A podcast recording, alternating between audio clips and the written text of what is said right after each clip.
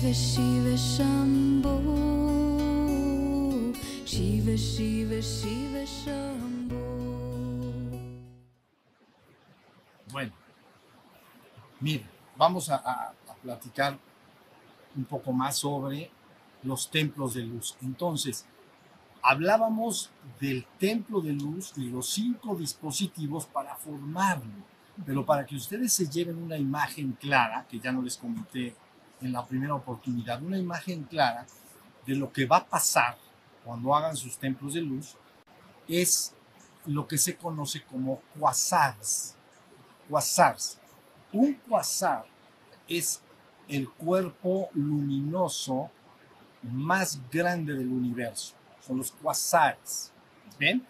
En el orden de luminosidad de los astros, pues están los que no emiten luz, como la Tierra, vamos a decir. Luego están soles de diferente tamaño de intensidad. Y luego puede pasar un sol, puede pasar a nova. Y una nova puede pasar a supernova. Hay ciertas características por las cuales puede pasar o no. Supernova. Y luego, más allá de la supernova, entonces están los quasares. El cuerpo es el cuerpo celeste más poderoso y fulgurante del universo. De hecho, el anterior que se llama supernova es una estrella que por características no voy a explicar porque es como de física de. En fin, se ex- explota. Y entonces a la hora de explotar, luego se implosiona. Primero explosiona y luego implosiona este cuerpo llamado supernova. Y cuando implosiona, en su centro mismo se hace lo que se llama un agujero negro. Y ese agujero negro es un cuerpo del cual no puede escapar nada que se le acerque. Materia o energía que entre dentro de su grado de acción lo va a introducir dentro de. Entonces, pero este cuerpo negro, este agujero negro, pues, crea de alguna manera una, a, su, van llegando hacia, un centro de gravedad poderoso hacia ese lugar, va llegando este, energía y, y cuerpos celestes y todo. Entonces alrededor del agujero negro se hace una vorágine de luz, porque no, ahora sí que no se puede, no me gusta la palabra tragar, pero es esa, porque comer no lo es. No puede tragar tan rápidamente lo que le está llegando. Entonces está, está absorbiendo una cantidad de energía, pero una no le está dando tiempo. Entonces crea alrededor una vorágine de, de- energía y como tampoco puede acumular tanta energía alrededor, entonces dispara hacia arriba y hacia abajo unos pilares de luz. Entonces eso se llama quasares, ¿no? Entonces es el cuerpo luminoso más poderoso de la vida celeste, vamos a decir. Entonces, cuando ustedes hacen su trabajo de cuerpo de luz bien, se va formando el equivalente a este quasar. Para que ustedes los conozcan bien, pues lógicamente métanse a videos de YouTube y nada más le ponen quasar, ¿no? Con C o con Q. Es con Q, pero también lo da con C. Y ven ahí va- algunos videos para entender de lo que estamos hablando. Y también si quieren ver imágenes, pues en Google Imágenes nada más ponen quasar y aparecen los quasars. Entonces, este templo de luz, lo, lo que más se le podría asemejar es exactamente a estos quasares. ¿Sí se entiende? Por eso les dije que el- las pirámides contrarrotatorias sacaban energía hacia los lados, como si fuera un óvalo, y entonces crece alrededor. Cuando ustedes vean estas imágenes van a ver lo que estoy, lo que estoy diciendo ahorita. Entonces, templos de luz, padres, padres, padres. Ya estamos. Entonces, bueno, hasta, hasta ahí va la cosa. Ahora, la idea, esto que voy a decir parece un tanto extraño, pero debo decirlo porque puede llegar a ser necesario. Puede que no, pero puede que sí. Yo les dije la vez pasada, hablando de los templos de luz, que en la existencia está el cuaternario y la trini- el, el cuaternario inferior mortal, cuerpo burdo, cuerpo sutil, físico, el cuerpo emocional, cuerpo mental. Cuaternario inferior mortal y arriba, triada superior inmortal. tu parte espiritual. ¿Ya vieron? Entonces yo les dije algo, pero es importante. Posiblemente no llegue el momento, pero si llega para que sepan. Entonces yo les dije ahí, suponiendo que llegara un visitante de fuera de este mundo, ¿no?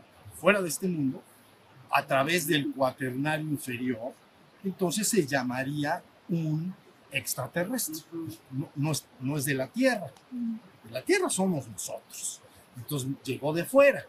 Entonces, ¿cómo le llamamos? Pues extraterrestre. Exterior, interior, extraterrestre. ¿Ya vieron? Y les dije también, pero si llega un visitante desde la triada superior inmortal, se le llama ultraterrestre. Es un descenso. ¿La vieron? Ahora ustedes me dicen, ¿cómo, puede un, cómo podemos distinguir en, entre un extraterrestre y un ultraterrestre? Entonces, el extraterrestre podría ser identificado como un ser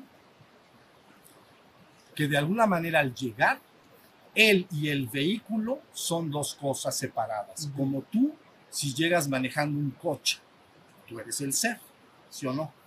Entonces, pero llegas en el coche, pero entonces te bajas del coche. Entonces, el ser y el coche son dos cosas. ¿Ya vieron? Esto es importante lo que estoy diciendo. Ahora, un ultraterrestre en su descenso, entonces no opera igual. Quiere decir que el ser y el vehículo son lo mismo. Lo que quiere decir es que el ser está en las regiones espirituales. ¿La vieron? En un cuerpo de luz de abstracción. Si se empieza a materializar, entonces en los primeros niveles toma formas geométricas. Ahí empieza la geometría sagrada. Por eso les hablé del, del diamante violet.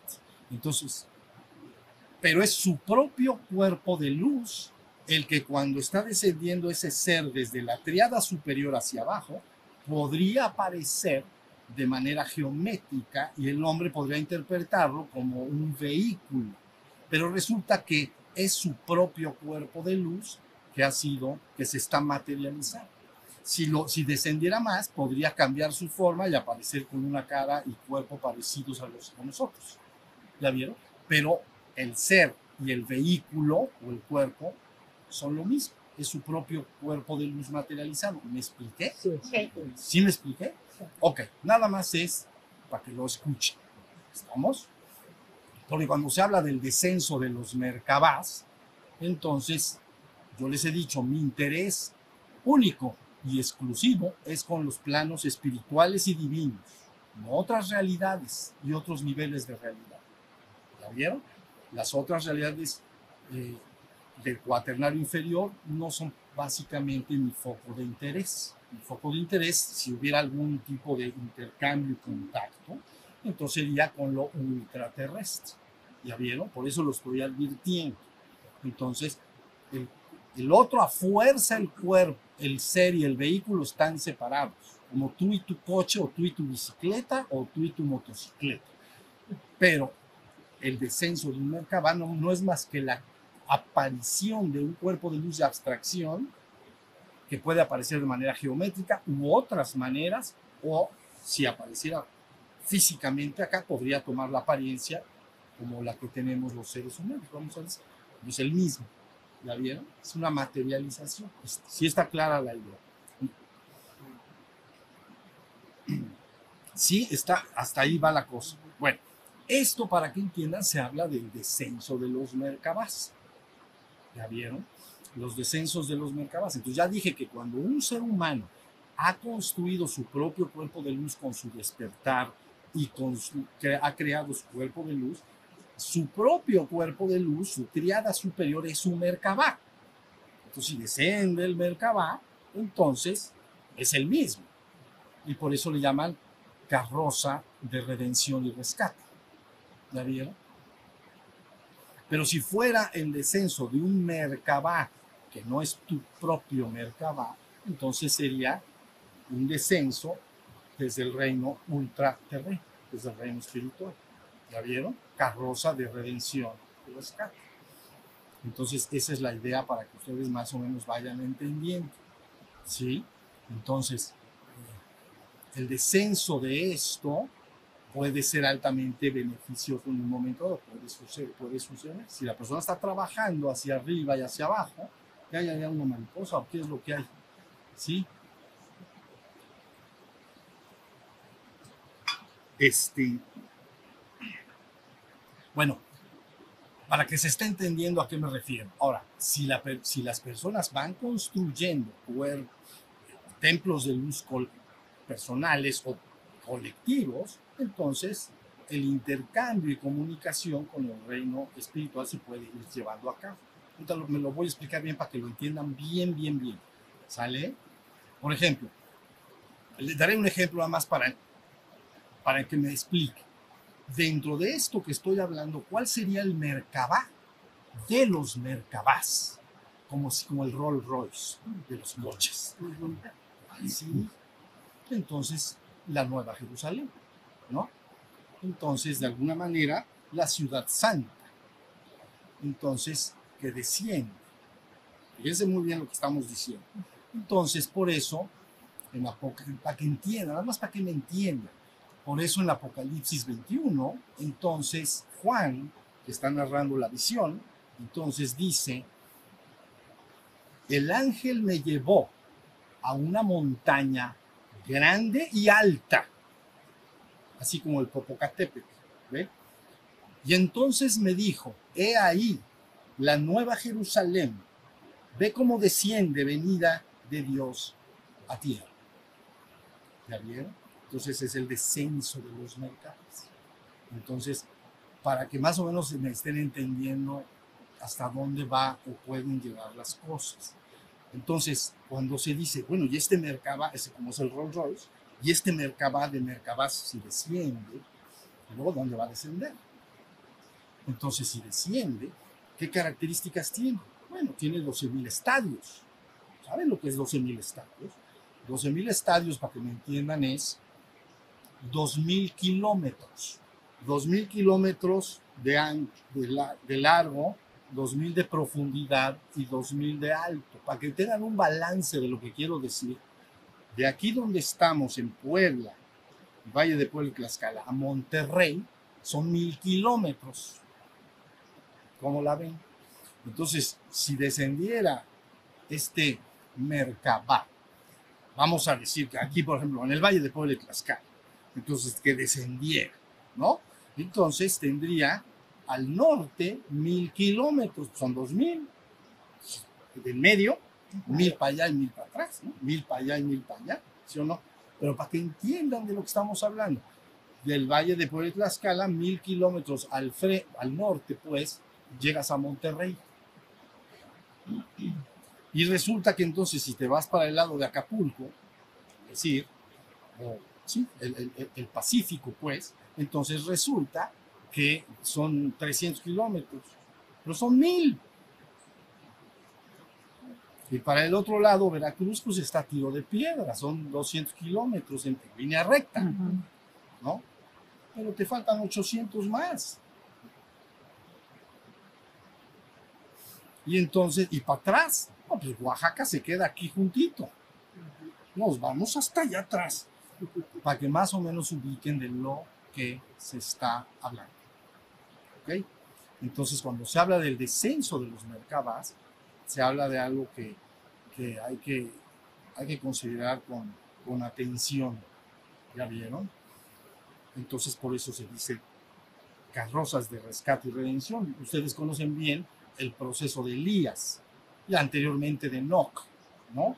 Pero de Elías se detalla más el descenso del mercado, ¿sí? En, el, pasaje de la ascensión de Elías y de Jesús también cierto? Entonces, ahí tienen la idea de, del descenso de Merkabás. ¿Ya vieron? Voy a decir algo porque ya es importante. Ahora sí, es importante. Miren, si ustedes toman, por ejemplo, la visión cristiana de lo que es el proceso de despertar de la humanidad y de la redención colectiva de la humanidad, entonces hablan de, hay dos visiones la tradición, estoy hablando ahorita de la tradición cristiana, dos visiones. Una de estas tradiciones se llama deísmo y la otra se llama teísmo. pero para que entiendan lo que quiero decir. Es bien fácil, no se preocupen, es bien fácil. ¿Qué es lo que afirma el deísmo? El deísmo dice, es una visión cristiana, que para que se logre la redención colectiva de la humanidad, ¿quién la puede lograr? Dice, bueno, la persona, que lo, la persona, porque es un esfuerzo ahí de abajo hacia arriba, el deísmo es de abajo hacia arriba. ¿Ya? El teísmo es de arriba hacia abajo. Entonces, de abajo hacia arriba. La persona que logre unir todas las religiones y que también logre después unir ciencia y, y religión, puede detonar un proceso de despertar y redención colectiva. Pero yo les voy a decir una cosa, no se pueden unir las religiones, ahorita lo voy a explicar bien, porque las religiones tienen diferentes sistemas de creencia. Lo que sí puedes unir es su mística o espiritualidad profunda. Entonces, si tú unes la mística y espiritualidad profunda de todas las religiones, ya no hay pleito de quién está en la verdad. Si todas dijeron lo mismo, ya tienes una sola enseñanza. ¿Ya se fijaron? Y entonces en la palabra que se dio terminó llamándose místico Sofía. Y luego dice, y aquel que una religión y ciencia, tampoco puede unirse religión y ciencia porque la religión está basada en sistemas de creencias y la ciencia está basada en conocimiento verificable por terceros. yo creo esto, tú lo crees, si lo creo no lo creo. Eso para la ciencia no funciona. Para la ciencia lo que funciona es, daré un ejemplo, un litro de agua al nivel del mar hierve a los 100 grados centígrados. Entonces pones tu litro y, pero, y tú llegas y lo escribes en una revista de estas public review ¿Qué creen? Hierve el agua así. todos los otros científicos del mundo agarran su litro de agua. No dicen, le creemos, ¿verdad? Hay que creerlo. No, no, no. Agarran su litro, se van al mar, prenden su fogata, pues, su termómetro. Es verdad. Conocimiento verificable por terceros. Que terceros puedan decir, es verdad, si es cierto, el agua hierve así. Entonces, unir la religión y la ciencia técnicamente no se puede lograr porque la religión está basada en sistemas de creencias. ¿Ya vieron? Ciencia en conocimiento verificable por terceros. Pero dentro de las religiones también está la espiritualidad o mística. Y esa es la experiencia de vivencia. Y entonces esa sí se puede someter a la metodología de alguna manera científica. Es decir, un método científico decir, puedes decir, si tú cierras los ojos, de repente vas a tener mente mariposa o vas a estar en la luna. Entonces, uno se sienta, otro se sienta, otros 100 se sientan. Sí, hay mente mariposa, paloma. Esa es la metodología de la ciencia. No me tienes que creer. ¿Ya vieron? Bueno, la palabra que se dio acá jamás nunca ha apelado a la creencia de nadie. Está basado en un conocimiento verificable por terceros, de manera empírica. Empírico no es en un laboratorio allá afuera, como lo que dije del agua es en tu experiencia. Entonces, yo digo, hay mente mariposa y distracciones en la mente y puedes estar en la luna. Entonces tú en tu experiencia empírica vas y como en un laboratorio, pero en ti, te das cuenta que es verdad. Entonces dices, es cierto. Y otro dice, es cierto, es cierto, es cierto, es cierto. Todos están de acuerdo. Sí, es la verdad, sí. Ah, eso es como una verdad, es una verdad científica. Entonces ya uniste, no la ciencia y, las, y la religión, sino la ciencia y la espiritualidad o mística de las tradiciones espirituales. Estoy, bueno, el deísmo dice, repitiendo, aquel que logre unir yo, las religiones, pero yo diría la espiritualidad de las religiones importantes del mundo, y aquel que logre unir y acercar ciencia y espiritualidad o mística, puede detonar ya un proceso de despertar colectivo y ascensión colectiva. Eso se llama deísmo. Entonces, el despertar y, la redención estaría en el hombre, en, algún hombre que lo, lo haga. ¿Estamos? Esa es la visión deísta. ¿Estamos hasta ahí? No hay dudas de esto. Está bien fácil. Pero está la visión teísta. La visión teísta dice que la redención colectiva de la humanidad se llevará a cabo como un evento milagroso cuando Cristo desciende de los cielos, con Miguel y su ejército, vamos a decir, las milicias celestiales, desciende como un evento milagroso y interviene entonces en el proceso histórico. Ahora sí que arregla las cosas que están chuecas y entonces trae consigo un cambio, cambio en la humanidad. Eso sería el, la visión teísta, teísta contra teísta. ¿Ya estamos? Hasta ahí va la cosa. Todo lo que yo dije en tiempos pasados sería un esfuerzo deísta, de abajo hacia arriba, que, nosotros los seres humanos, oye, tratemos, comprendamos lo que las religiones dicen, su espiritualidad, y busquemos ir nosotros para arriba. ¿Sí se entiende? Y la visión teísta sería entonces el descenso, y en este caso sería de lo que llamamos Merkabás, carrozas de redención y rescate. ¿Ya vieron? Eso, en eso estamos involucrados. Entonces, de alguna manera, yo les he dicho, América, yo se los he dicho, América, México, Anáhuac, se los he dicho y dicho. Entonces, esto tiene un fundamento. Ya lo he, lo he comentado en otras oportunidades. Fíjense bien, he dicho, en el pasado, el centro espiritual más importante del mundo estaba activo en Tíbet, o de hecho en, en, en, Oriente y Medio Oriente. Quiere decir Tíbet y la zona de Medio Oriente, Jerusalén y toda la parte árabe, pues. Ahí estaba el centro masculino mm, eh, espiritual más importante despierto durante muchos tiempos, siglos. ¿Ya vieron? Pero en un momento dado hay una alternancia, que ya lo he hablado como la alternancia de la respiración. Les dije, cuando te da gripa, se te tapa un lado y se te destapa la otro, y luego se te tapa este y se te destapa el otro para balancear las energías masculinas y femeninas.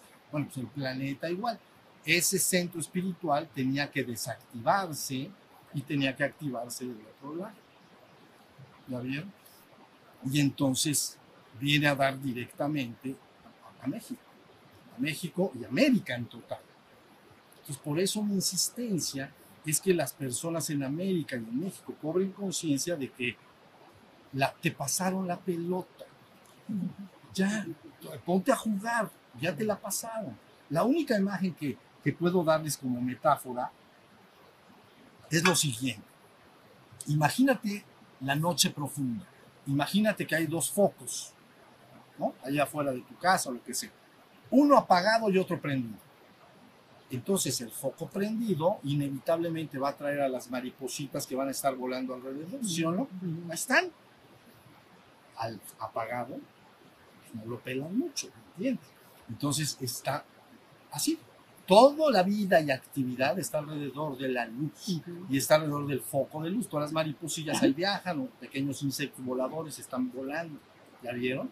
Tanto que hasta a veces se, se quema, ¿no? Pero si apaga, lo que yo estoy diciendo es que si se apaga ese foco y prendes el otro, esas mariposillas se van a ir para acá. Bueno, eso es lo que estoy diciendo.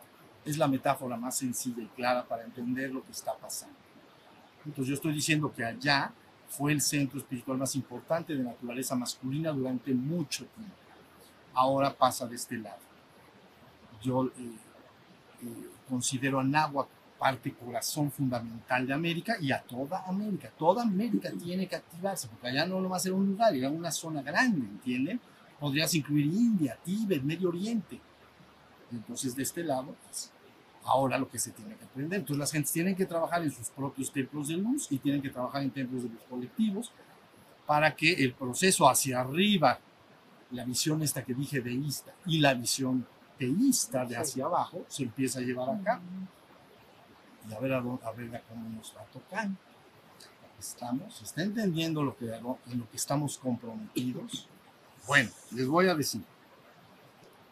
Y lo digo esto con respeto, pero con certeza absoluta. Mira, el esfuerzo por reunir las religiones del mundo es un proceso llamado ecumenismo. Buscan unir la, las, las, religiones para crear una sola religión de alguna manera, para que no haya tanto pleito entre religiones, un proceso de ecumenismo. Esto, bueno, y está orientado y enfocado hacia Jerusalén. Pero esto alberga profundos problemas para lograrse. porque cada religión tiene sistemas de creencias diversos. Entonces, a la hora de querer hacer una nueva cosa de eso, es como una especie de ensalada, pero que no termina de lograrse. Es un esfuerzo bien complicado y bien difícil y lo, lo, muchos lo están queriendo lograr. Y enfocado a dónde estoy diciendo? A Medio Oriente, hacia Jerusalén. ¿Ya vieron? Entonces, en mi sentir, eso traerá principio de dolores. Porque a la hora de querer unir esto, por ejemplo, el judaísmo tiene un solo, una sola deidad llamada Yahvé. Es masculina. En el pasado remoto había una femenina compañera, que es Shekinah, pero ya después cayó en desuso y queda, y queda de alguna manera este, Yahvé. ¿Ya se fijaron? De naturaleza masculina.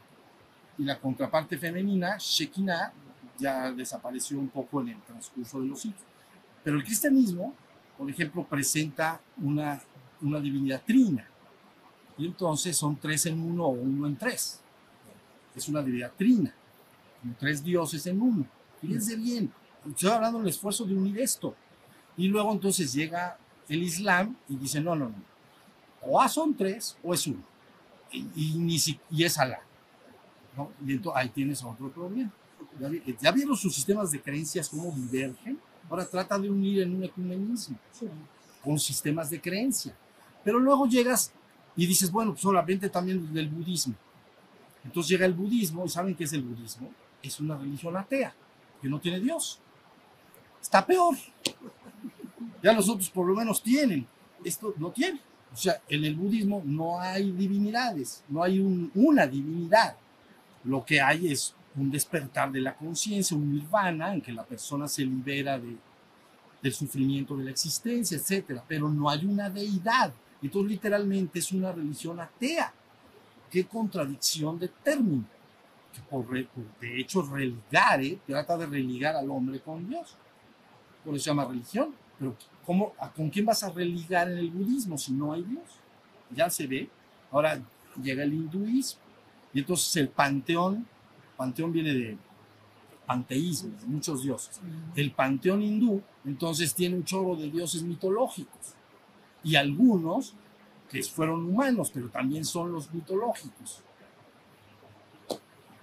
Ya, traten de sentir el esfuerzo para tratar de unir este componente de religiones tan diversas en su sistema de creencias para sacar una religión disque para que ya no haya pleitos en el mundo porque ya nada más hay uno. ¿Entiende lo que quiero decir? Es un esfuerzo extraordinariamente complejo y que considero que es principio de. Pero por el otro lado, la idea brillante sería, mejor en vez de unir las religiones, ¿por qué no agarramos la espiritualidad y mística de esas religiones y vemos si dicen lo mismo? Esa fue la brillante idea. Entonces, ta, ta, ta, ta, ta, ta, ta. ¿Qué crees? Dicen lo mismo. Entonces ya uniste las espiritualidades. Entonces aquí ya habría un ecumenismo, un esfuerzo de ecumenismo orientado a Jerusalén, un esfuerzo de ecumenismo religioso. Y esto lo que se está haciendo acá, que estamos haciendo acá sentados, es, no me gusta el término, pero sería como un ecumenismo espiritual. O es ecumenismo. Nada más es ver si de alguna manera las religiones decían lo mismo en su parte mística y espiritual. Si lo dicen, entonces ya no es una ensalada, es una sola cosa. Más puede tener diferentes palabras, pero es una sola cosa. ¿La vieron? Entonces ahí tienen el esfuerzo de Medio Oriente y Oriente y ya tienen el esfuerzo de Occidente. Ya está. Y luego entonces en el fin de los tiempos, y ya con esto podemos meditar un ratito, se considera que vendrá una especie de Armagedón. Platiqué en el satsang pasado de esto. Para mí el Armagedón no es más que la lucha de la ilusión y la verdad, o del ego y el ser. ¿Ya vieron? Entonces, para mí es una lucha entre el estado dormido y el estado espiritualmente despierto, o entre el ego y el ser. Eso será para mí, una, es una lucha dentro de cada ser humano. Ese será Armagedón para mí. Entonces, pero allá la visión esta es que el Armagedón tiene que ser un evento verdaderamente catastrófico, de pleito. Entonces, el querer unir estas religiones podría no lograrse bien y podría detonar muchas diferencias de opinión, etcétera, etcétera, etcétera. ¿Ya vieron? En cambio, aquí, ese argamedón, yo lo ofrezco como, mira, olvídate de que haya algo, una lucha del bien y el mal exterior, adentro de ti, adentro de ti, ahí es donde está tu ego, ahí es donde está tu ser, y entonces de alguna manera, este, pues están en batalla, pues. ¿Quién va a ganar? Pues si te, si te alineas con la luz, el, el ser. Si, ¿La vieron? Si no, el ego se queda. Entonces, ahí tienen la idea de lo que está en juego. Entonces, estamos en esos tiempos, sí finales, porque las dos posturas ya cada vez están más claras, ya lo que estoy diciendo, ¿no? Tratar de unir religiones por un lado, tratar de unir la espiritual o, o unir la espiritualidad por el otro, el esfuerzo allá, el esfuerzo acá. Por eso yo en la plática pasada les dije, cuando hablé de las migraciones hacia Anáhuac y América, ¿se acuerdan los que estuvieron acá? Hablé de la migración atlante, de los atlantes, Atlántida, hablé de las migraciones de Lemuria, hablé de las migraciones que algunos afirman que vinieron de Medio Oriente, de la tribu de los Manases, una de las doce tribus de Israel, y entonces, y luego las migraciones de España. Pero curiosamente la migración de España buscaba en México una nueva, fundar una ciudad réplica de la nueva Jerusalén celestial. Ya lo he platicado, ya lo saben. Y que escogieron, y, ellos vinieron con ese decreto, 12 franciscanos, para poner un, un, una copia, vamos a decir, de la nueva Jerusalén celestial en la tierra. Y entonces eligen el valle de Puebla y Tlaxcala y fundan la Puebla de Los Ángeles. Ahí está. ¿Ya vieron? Casualidades no hay. Y en ese mismo valle, ya les dije, antes de la venida de los españoles, fue por siempre la ciudad de Cholula, entonces la, eh, ¿cómo se llama? La, la, ciudad sagrada más importante del México prehispánico, o sea, del México antiguo.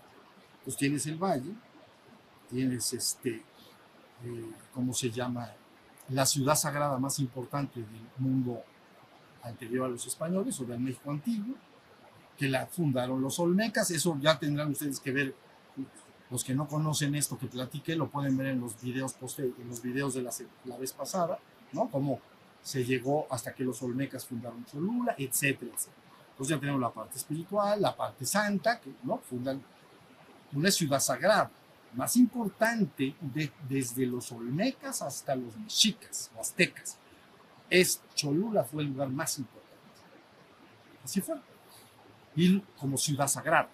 Y luego como ciudad y luego los españoles le llamaron ciudad santa, Puebla de Los Ángeles, la ciudad santa por excelencia del virreinato de la Nueva España.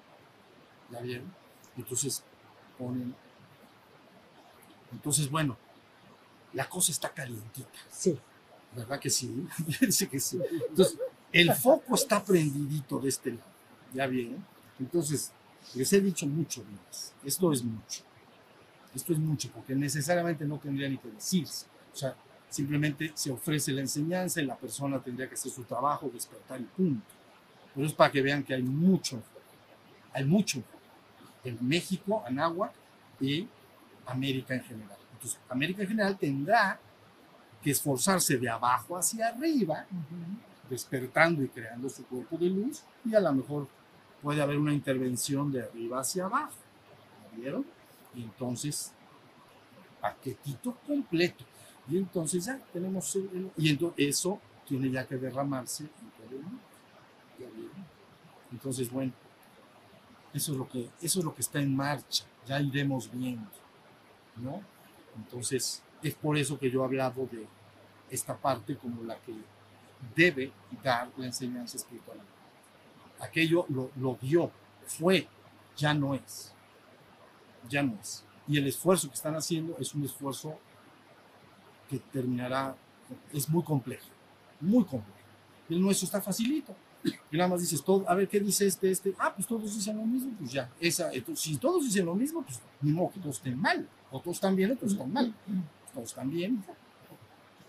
Estamos, entonces ya entendieron ahora un poco más de lo que estamos haciendo y en dónde estamos involucrados. ¿Ya vieron? Entonces, he ahí la ciudad santa, desciende. Bueno, de chiquita no tiene nada. Bueno, en la visión que estoy hablando no tiene nada. ¿Ya vieron? Bueno, pues muy bien. Ya, ya está lo platicado, lo platicado. Y ahora sí vamos a, cerrar nuestros ojitos un ratito. Yo me termino de tostar acá. No, no, no. Yo, me, yo me quedo así. Me voy a, me voy a poner este. Cerramos los ojos nada más, por favor.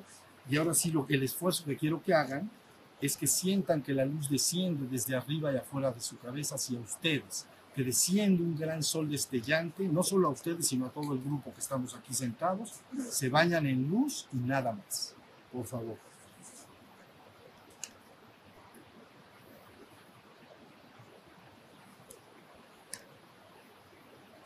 Muy bien.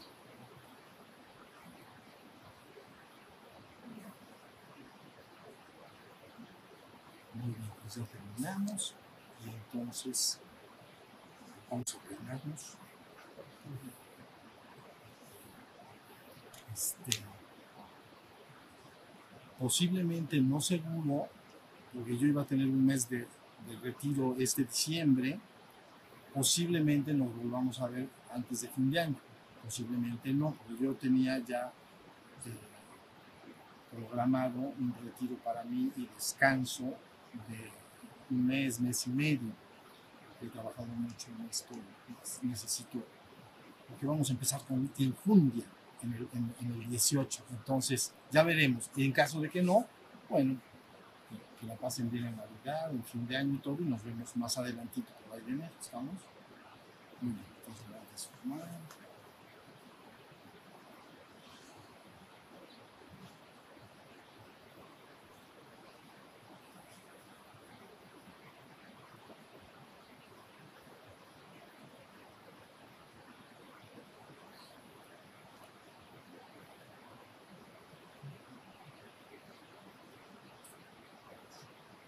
muchas gracias y nos estamos viendo más adelantito. Gracias. Mantengan a todos, los, a todos sus hermanos en el corazón siempre y no nos suelten jamás. Todos nos vamos al infinito y más allá. Entonces, por favor, no suelten a nadie. Gracias.